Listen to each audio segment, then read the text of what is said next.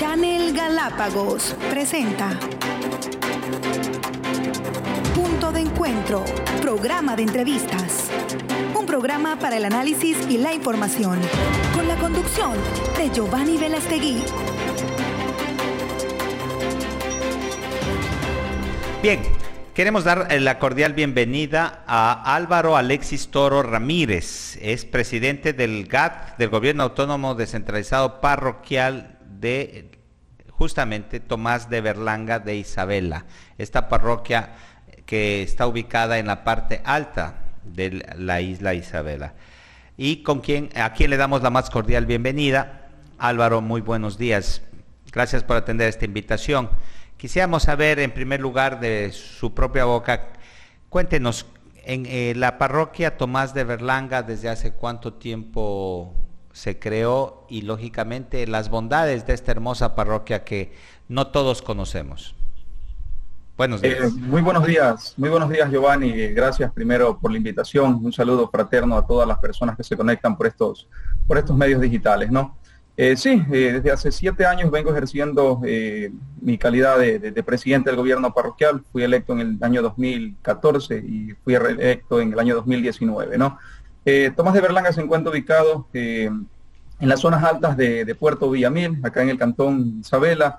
Es una parroquia netamente agrícola, ganadera. Hoy impulsamos un poco el tema de turismo, pero desde sus inicios ha sido una parroquia que se ha caracterizado por el tema de la caza, ¿no? La casa del cerdo salvaje, la casa del, del, ganado arisco que le conocemos acá, eso ha sido como nuestra tradición, ¿no? Y netamente eh, agrícola y ganadera, ¿no? Desde sus inicios por sus innumerables eh, altitudes, eh, desde los 1200 metros sobre el nivel del mar hasta los 500 o 350 metros, que se ubica en las partes bajas, se cultiva desde sus, desde cítricos hasta la más alto que tenemos, la papa, el coliflor, entonces es, Isabela en sí es, es muy diverso, ¿no? Qué interesante, mi estimado Álvaro. Usted mencionaba algo eh, que eh, antes de la entrevista, cuando tuvimos la previa, es que la gente en Isabela, cuando inició, vivía justamente en esta parroquia, en la parte alta, antes de que empiece el boom de la pesca y el, y el tema del pepino, etcétera. Eh, cuéntenos de esto que es muy interesante, por cierto. Eh, Isabela, eh, bueno, en sitio más de Berlanga eh, fueron, fue el primer asentamiento poblado, se podría decir, ¿no? Entonces, toda la gente radicaba en la zona rural, o sea, era, en el puerto no, como no había turismo, no había nada, entonces no se podía cultivar, entonces toda la gente vivía en las zonas altas. entonces, a lo largo del, tiempo, bueno, la gente se dedicaba a la casa, había regulaciones en ese tiempo en el, en el tema de casa, ¿no? Si tú te ibas a casar, tú tenías que traer una res y esa res era distribuida eh, a toda la comunidad rural, entonces se daba por porciones. Entonces el cazador le permitían coger una res, iba a, la casa y eso tenía que entregar al pueblo, a, todos los que vivían en la parte alta en porciones, que si a ti tocaba un, lomo, un pedazo de costilla, eh, un, qué sé yo, una falda, una pulpa de carne, un hueso, cualquier parte de la res te tocaba. Y así, entonces la siguiente cacería se iba a otro cazador y hacía lo mismo. Eso era bastante, bastante considerable, ¿no? A raíz del tema del que salió el famoso boom del, del, pepino de mar, que fue una eh, antes del año 2000, ¿no? Eh, entonces toda la, gente de las zonas altas no, muy pocos sabían nadar, ¿no? Entonces, bueno, el pepino en ese tiempo se daba eh, a orillas de mar, ¿no? Entonces la gente de las prácticamente a las orillas de mar, así es. Por supuesto que Claro, entonces la gente tenía una ardua experiencia en los temas de, cocina y todas esas cuestiones. Entonces la gente bajó hacia el puerto y se embarcaban en botes que acá habían en el, en el puerto o que venían de Cristóbal, así. Se iban a las partes de un poco más lejos de Isabela y lo que hacían era, eh, se dedicaban a cocinar, ¿no? Entonces tenían muchos recursos eh, por, porque se pagaba bastante en ese tiempo por el tema del, del pepino y como había en abundancia, se podría decir. Entonces la gente se dedicó a eso ya en las partes bajas. ¿Por qué? Porque ya hubo economía, se empezó a mover y la gente también empezó ya, los primeros, los primeros turistas y todo eso. Entonces la gente se quedó en el puerto ya. Y ya muchos ya, ya no retomaron el, regreso al campo, ¿no? Entonces, a raíz de esta pandemia, es, un dato curioso, ¿no? A raíz de esta pandemia la gente empezó a, volver los ojos al campo, a decir, no, en la zona rural no tenemos dinero, pero sí podemos cultivar el tomate, el pimiento, la cebolla. Entonces, la agricultura se vino a, masificar y los agricultores netamente de que, se han dedicado toda su vida perdieron ese, ese, enfoque, o sea, ya no podían vender sus productos. ¿Por qué? Porque había sobreproducción. Entonces es, bastante interesante este tema de que la gente volvió al, campo a raíz de esta pandemia. Así es. Álvaro, en este sentido es importante también anotar que esta importante parroquia que aparte de dedicarse a la agricultura y la ganadería, en, a la actualidad, ¿cuántos habitantes tiene y cómo se está enfocando hacia el desarrollo de las familias que ahí habitan? Ya, eh, en sí, bueno, en, más o menos si podemos analizar, analizamos el padrón, el, el padrón electoral tiene 190, 190 habitantes, eh, o sea, 190 electores se puede decir en la zona rural. Pero de ahí, a partir de esta, o sea, de, de hay, o sea, hay, hay como un, un, cierto segmento de la población que es como transitorio, o sea, que solo va a trabajar a la zona flotante, digamos así, que sube y baja o que tiene propiedades en la parte alta de la isla. Correcto. Entonces, más o menos nosotros manejamos entre unos, se podría decir, unos 200 habitantes netamente, o sea, entre que suben y bajan, unos 100, unos 150 estables en la zona rural y el resto es población que sube y baja durante los recorridos del bus que nosotros tenemos. A propósito, eh, ¿cuántas frecuencias hay? ¿Existe un bus o y, qué frecuencia tiene, digamos? Qué interesante que ya tenga, por cierto, transporte público. El año, en el año 2014, eh, bueno, toda la vida el municipio de Isabela es quien ha proporcionado este, este, este tipo de transporte, ¿no? desde, desde que se vino el primer, la primera volqueta, porque los primeros vehículos que transportaron a la zona eran volquetas, ¿no? De ahí vinieron, bueno, el tema de unas chivas, unos mixtos, de ahí vino un bus, de ahí vino un antes de, eh, hace unos, bueno, unos 15 años atrás que vino un, bus ya sumamente bonito, un amoblado, un, un, hino, ¿no? Y nosotros en el año 2014, el municipio de Isabela no quería, ya que no quería asumir esa competencia del tema de transporte para la zona rural. Entonces, con unos recursos de insularidad que se conocía en ese tiempo, el Banco del Estado, el Banco de Desarrollo que se conoce hoy en día, nos financió el tema de un, de un bus, ¿no? Con más o menos un costo de 135 mil dólares, se hizo la adquisición de un bus de 48 personas, que es quien brinda el transporte hoy en día. Tenemos dos, dos horarios, 7 de la mañana, el bus sale desde Puerto Villamil hacia la zona rural y está retornando a las 9 de la mañana. Y en la tarde tenemos de 1 y 50 hasta las, eh, y retorna más o menos 3 de la tarde. Teníamos un recorrido que salía a las 5, por el tema de estudiantes, eh, a las 5 de la mañana. Y retornaba más o menos 6 y media y los estudiantes ingresaban a las instituciones públicas a las, a las 7 de la mañana. Teníamos tres horarios, hoy por el tema de pandemia, como está disminuido, tenemos solo dos y se lo hace de lunes a sábado. Hoy en día que retomamos las, desde esta semana retomamos el, día sábado vuelta. A propósito, Álvaro, eh, ¿cómo está el tema de eh, COVID allá en Isabela y sobre todo, particularmente en la parroquia Tomás de Berlanga?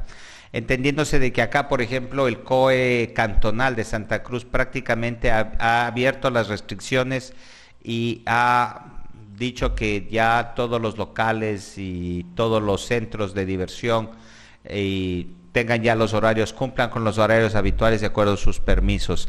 Allá en la, en la parroquia se han abierto, ya todavía no se han tomado estas decisiones, hay contagiados, en fin.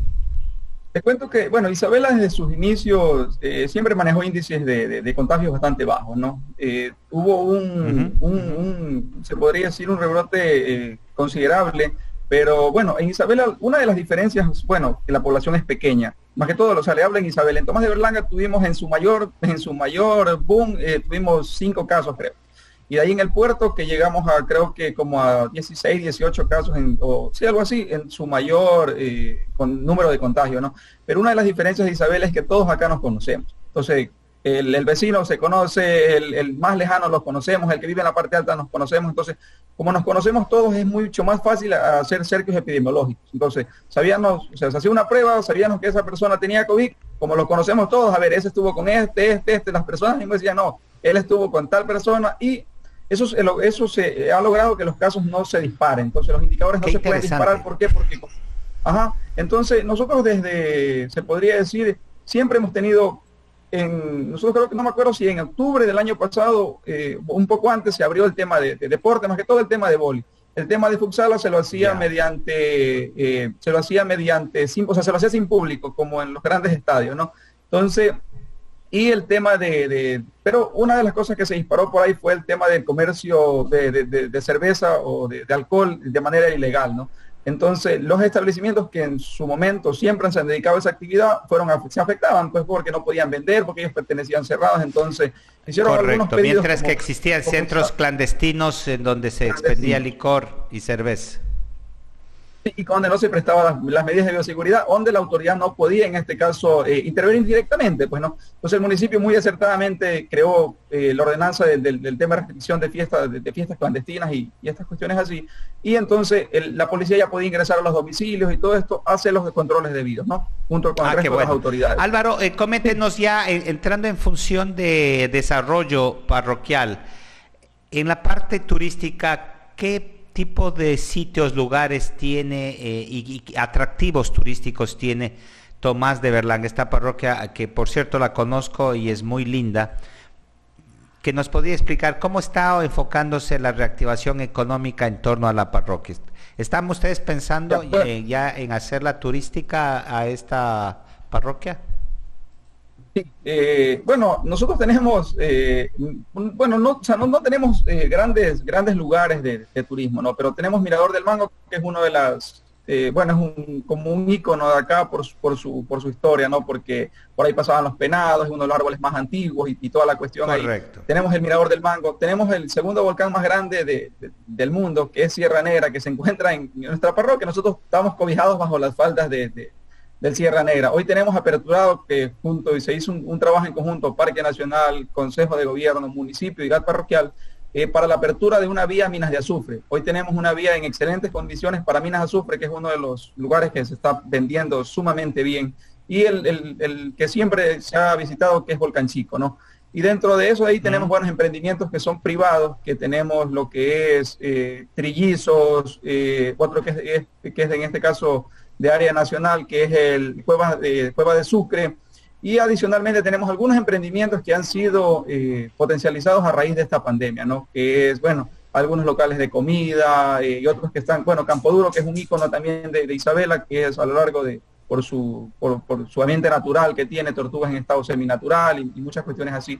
Pero nosotros como gobierno parroquial estamos tratando de crear, en este caso, un, un producto turístico, ¿no? O sea, crear Tomás de Berlanga como un destino más. O sea, que el o sea, si bien es cierto, a nosotros como, como, como zona rural no nos queda ningún, ningún recurso, porque los turistas que visitan Tomás de Berlanga, y es un dato... Eh, es Solo es un sitio de paso en la actualidad, ¿cierto? ¿Qué están haciendo ustedes para hacerle al sitio como destino turístico? ¿Qué tienen planificado? bueno, estamos tratando de crear una, campaña de promoción turística para Tomás de Berlanga, de lo que se va a levantar todo lo que es los sitios con potenciales turísticos que tenemos en la zona rural. Eh, más eso, estamos eh, con una campaña eh, audiovisual, se va a, en este caso, a, hacer un proceso donde se levante toda la información rural, donde se levanten todos los sitios, creamos con, el tema en este caso de, de, una marca, Tomás de Berlanga, un logo que identifique como lugar turístico Tomás de Berlanga, en el tema de mapas digitales, se va a hacer la implementación de mapas digitales, de, en este caso una, una, página web donde se promocione todo lo que es Tomás de Berlanga, ¿no? Adicional se quiere crear dos micro, micro eh, en este caso dos empresas, eh, en este caso para que vendan a Tomás de Berlanga. O sea, si tú quieres irte al volcán, tú tienes que dos agencias de, dos agencias en la zona rural, donde estas se encarguen de, de vender todo lo que es rural donde, donde el turista llegue y diga, bueno, quiero irme a Volcán de Azufre en bicicleta, listo. La agencia de Tomás de Berlanga, la agencia que va a ser conformada por la comunidad rural, se encargue de vender, de, dar el servicio de las bicicletas hasta Minas de Azufre. O si quieren ir a caballo, bueno, la agencia contrata 10, 10 personas que tengan caballos y se van a Volcán de Azufre o a, cualquier, o si quieres hacer una visita en la zona rural, se encarga esa agencia. O sea, la del puerto se, se, conecta con la de la zona rural y esa es la que se va a encargar de de todo lo que es Tomás de Berlanga. O sea, no queremos que la gente del, pues, la gente del puerto venda su paquete, pero nosotros somos los encargados de, hacer todo en la zona rural. De administrar la parte de la zona rural. Qué interesante. Yo recuerdo hace muchos años, eh, habían en las excursiones a Volcán Chico se realizaba justamente a caballo. ¿Ahora existe esta modalidad o entiendo que ahora solamente se asciende eh, con caminata? Te cuento que, bueno, eh, fue, un, fue un auge, ¿no? Eso es como, como toda cosa, ¿no? Tiene su punto de, su punto máximo, su punto de maduración que se conoce y de ahí tiende al declive, ¿no? O sea, que empieza a caer. Entonces llegó a un punto muy alto el tema de los caballos, todo eso, pero bueno, a raíz de eso hubieron accidentes y todo eso y eso disminuyó, ¿no? Perdió credibilidad el tema de los caballos y hoy se lo hace solo para grupos que necesariamente necesiten los caballos se lo hace, pero normalmente sí lo hace a pie nomás. Pero sí se lo hace, pero un poco más ha disminuido bastante, porque antes casi era 99% era temas de caballos. Hoy se puede decir un 5%. Ok, y en este sentido, eh, aparte de esta campaña, en, tanto en sitio o en territorio mismo, ¿no han pensado en hacer algún centro de interpretación, algún centro donde se pueda eh, evidenciar tanto la historia humana de la parroquia como tal vez combinado con todos los atractivos, inclusive pensar en agroturismo, que está muy de moda ahora en las zonas rurales?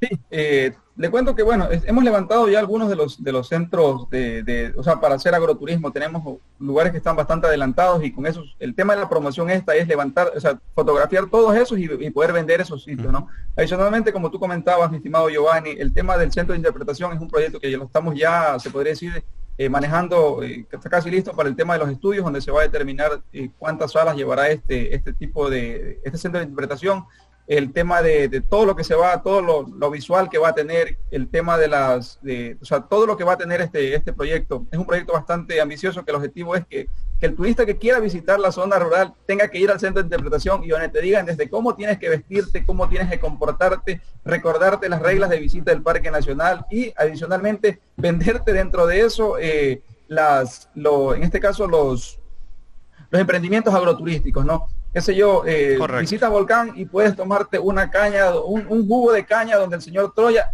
o, o vaya y coseche los tomates de donde el señor Troya, o vaya y visite Rancho Valle Negro donde podrás hacer una cabalgata durante horas en, la finca y poder vender eso, ¿no? O vaya y visite Bellavista y la deliciosa comida criolla. Entonces, tenemos que enlazar todo lo que es un normal con este centro de interpretación. El objetivo es eso, o sea, que vayas enamorado por una cosa y, salgas enamorado de otra. Entonces ese es el objetivo también del Centro de Interpretación, es. un proyecto que estamos trabajando ya en, se puede decir, estamos a punto de lanzar ese proyecto ya. Ahora, Álvaro, eh, allá a propósito, en todas las islas se ha desarrollado el tema del café, la producción de café orgánico. ¿En Isabel hay también este fenómeno o no se dedica la gente a cultivar café en esta zona? Te cuento, Giovanni, que Isabela hace unos 30 años atrás fue uno de los lugares más, más cafeteros, se podría decir, de, la región, ¿no? Entonces, Isabela era otro nivel en el tema de café. A raíz de eso, bueno... Era como la cuna del café antes, sí. papá era uno de los que se encargaba de comprar. Mi papá me comenta, ¿no? Que 200, 300 quintales de, de café, pero esas sacas inmensas se llevaba al continente y tenía muy buen precio, ¿no? Después de eso Empezaron a caer, el, tema del costo cayó mucho, entonces no era rentable tener. Entonces, hoy en día, si tú te puedes dar cuenta, caficultores hay, se podría decir, unos, unas cinco personas que se están volviendo a dedicar. Contados con el dedo de la mano, como se dice, ¿no?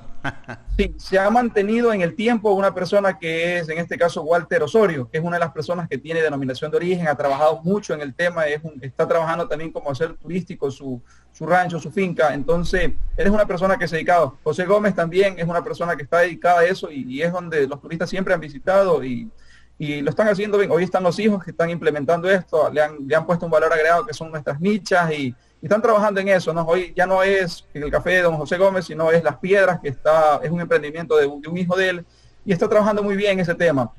Está haciendo, bueno, el, bueno. en este caso... Qué interesante que hayan varios emprendimientos y que están en carpeta ahora mismo. Una vez que estamos superando la pandemia, el COVID, y que estamos, gracias a Dios, ya vacunados, prácticamente 100% de la comunidad. Eh, ¿Ustedes cómo em, pretenden iniciar esta reactivación económica y volver a esta relativa normal, normalidad? A propósito, incluido el tema educativo, no sé cómo están tratando el tema allá en la isla Isabela y sobre todo en la parroquia, ya que el gobierno ha dispuesto que se abran las unidades educativas y empiecen los niños a asistir a clases. ¿Cómo está este tema, mi estimado Álvaro?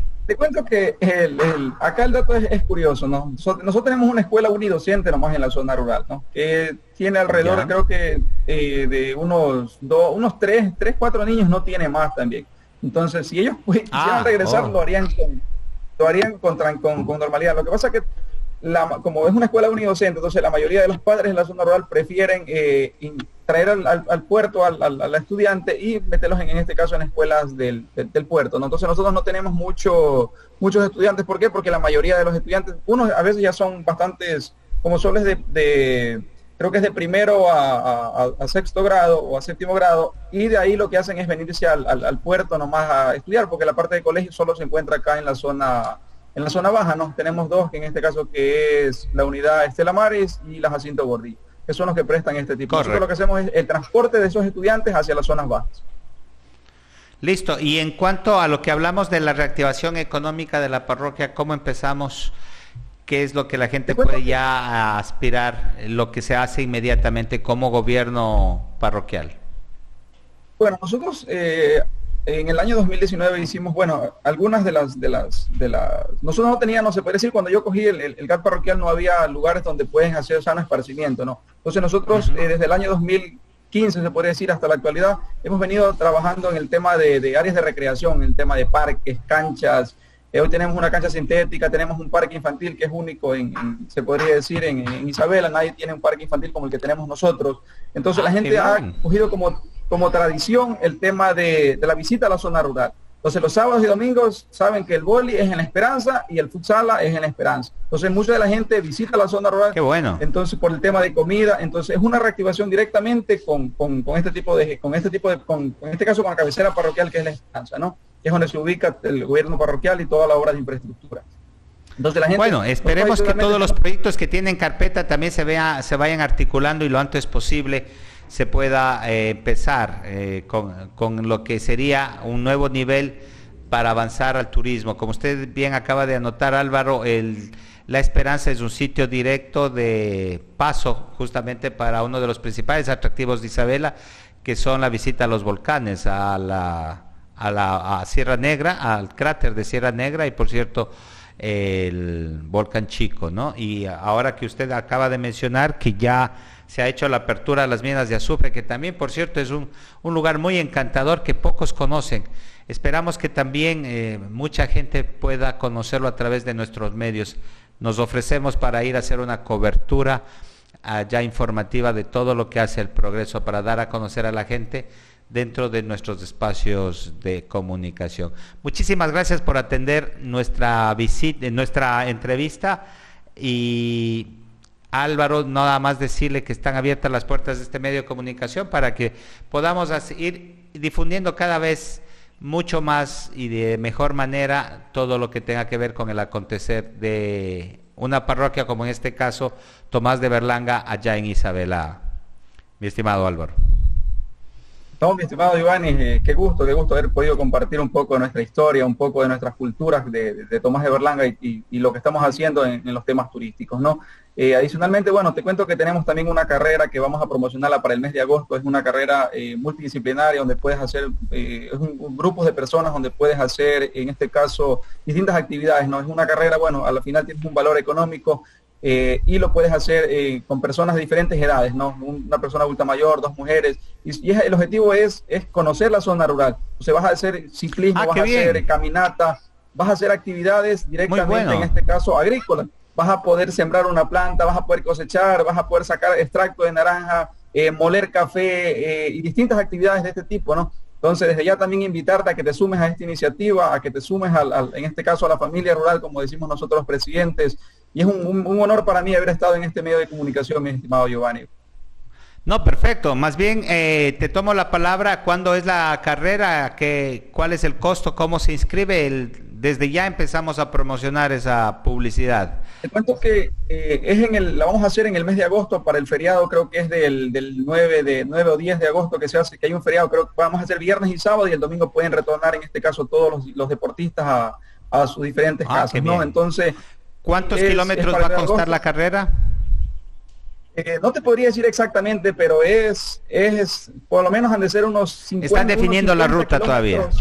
Sí, estamos definiendo. Es que son, tú haces ciclismo, resuelves acertijos, siembras plantas, cocinas, es, es, todo. O sea, tienes que tener diversas actividades, diversas. Eh, eh, no sé si que tú en su momento viste, había una competencia colombiana, creo que era, que se llamaba The Amazing Grain. Entonces, es, algo similar así, sí, sí, sí, miniatura de ese. Ya, entonces así actividades, rompecabezas, O sea, no tienes que, tienes que ser bueno en todo, se podría decir.